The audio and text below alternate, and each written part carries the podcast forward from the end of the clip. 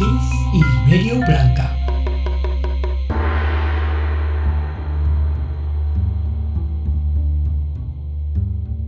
こんばんは。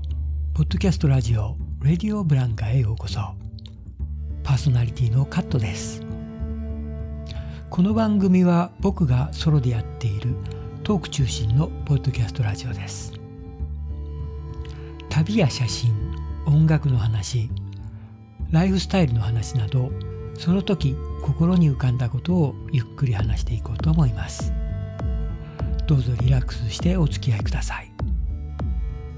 えー、皆さんは一体どんな場所でどんな時にこのポッドキャストを聞いてくれているんでしょうか、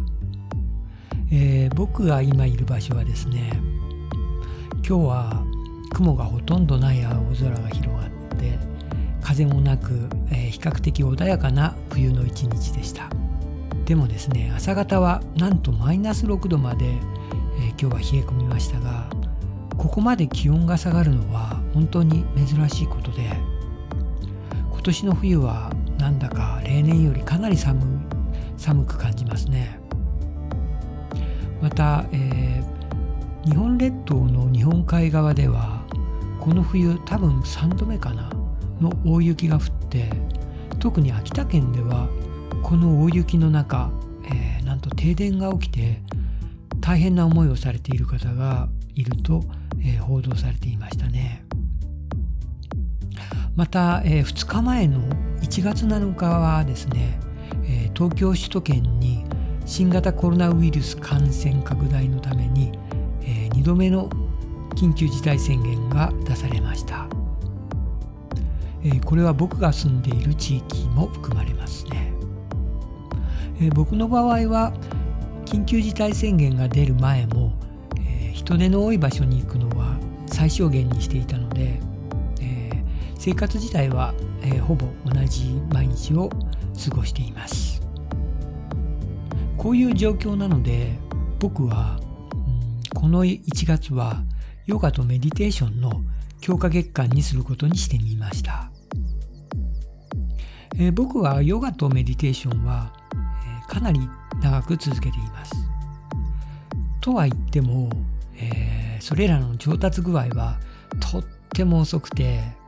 え難しいポーズなどは相変わらず全くできない、えなんだか万年初心者という感じなんですけれども、えなのでいつも基本的なポーズなどだけやっています、えー、そして去年の12月にヨガマットを新しく新調しました、えー、古いやつは多分10年くらいは使っていたと思うんですけれど表面にひび割れが多くできてしまって、えー、それから滑りやすくなってきたので、え新しいマットは Amazon で購入しました。今度のマットはえトラベル用の薄いものなんですけれども、グリップがとても良くて随分、えー、ヨガを行う際快適になりました、そして僕は、え自分の部屋で、えこのヨガマットをラグの上に引いて使っているので薄いヨガマットのクッション性もそれほど気にならないで、え使っています。えここ最近はヨガの中でもストレッチ系の柔軟性を高めるポーズを中心に行っています。それは何でかっていうと僕は股関節周り特にお尻の外側の筋肉とか腰の横の筋肉が硬くなっているのでそれらをほぐすためなんですね、えー、筋肉って、使っていないとどんどん硬くなってそれに伴って関節の可動域が狭くなったり動きが悪くなったりそれから痛みが出てきたりとかそういういろんな問題を引き起こすのだそうですね。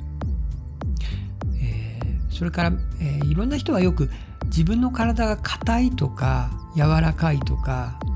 えー、そういうふうに言うことが多いと思うんですけれども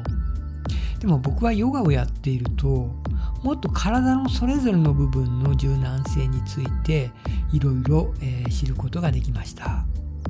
え、例えば体の部分によって柔軟性はそれぞれ違っているんですね、え例えば腰の関節をありますよね。それを前に曲げる、え、動きは柔らかいんですけれども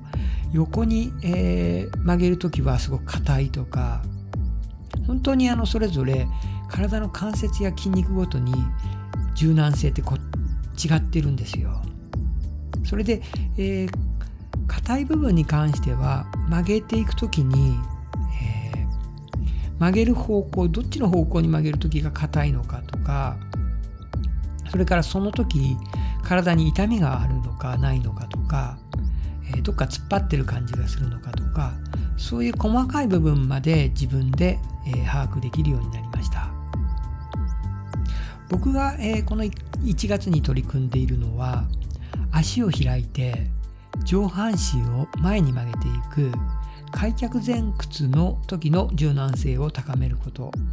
を、えー、テーマとしています、えー、先ほどもちょっと言いましたが開脚前屈をする時に僕の場合はお尻の外側からももの付け根の、えー、外側の筋肉が硬くて、足を開いたりとかそれから、えー、自分の腰を前に前屈させている時に引っかかって曲げ曲げることができないような状態になっているんですね。またそれらの筋肉が硬い影響で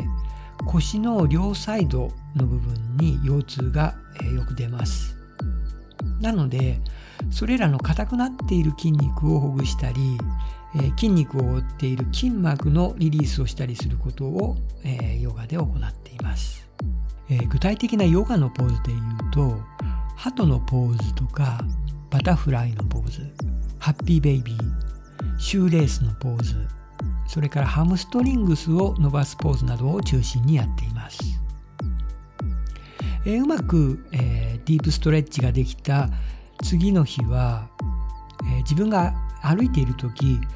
足の動きがスムーズになって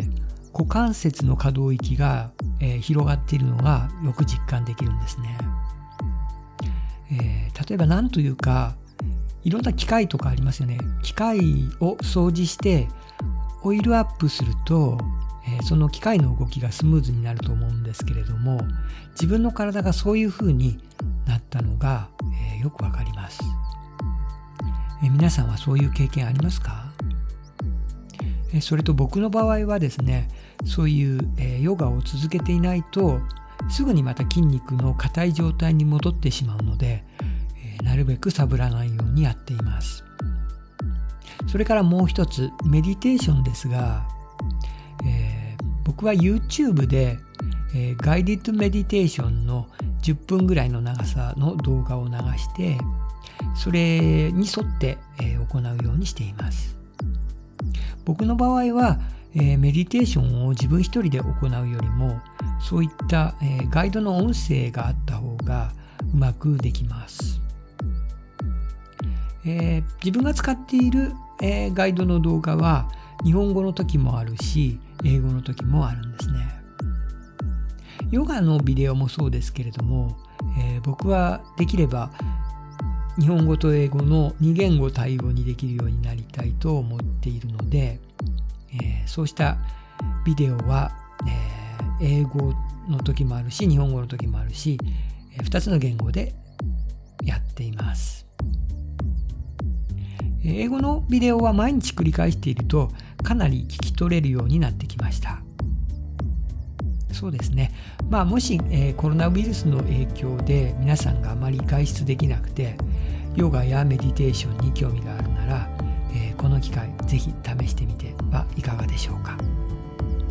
それでは今回はこの辺で、えー、最後まで聞いてくれてありがとうございます。また次のエピソードでお会いしましょ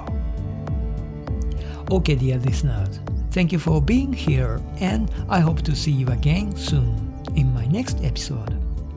I hope you have an amazing rest of your day. Bye. This is Radio Blanca.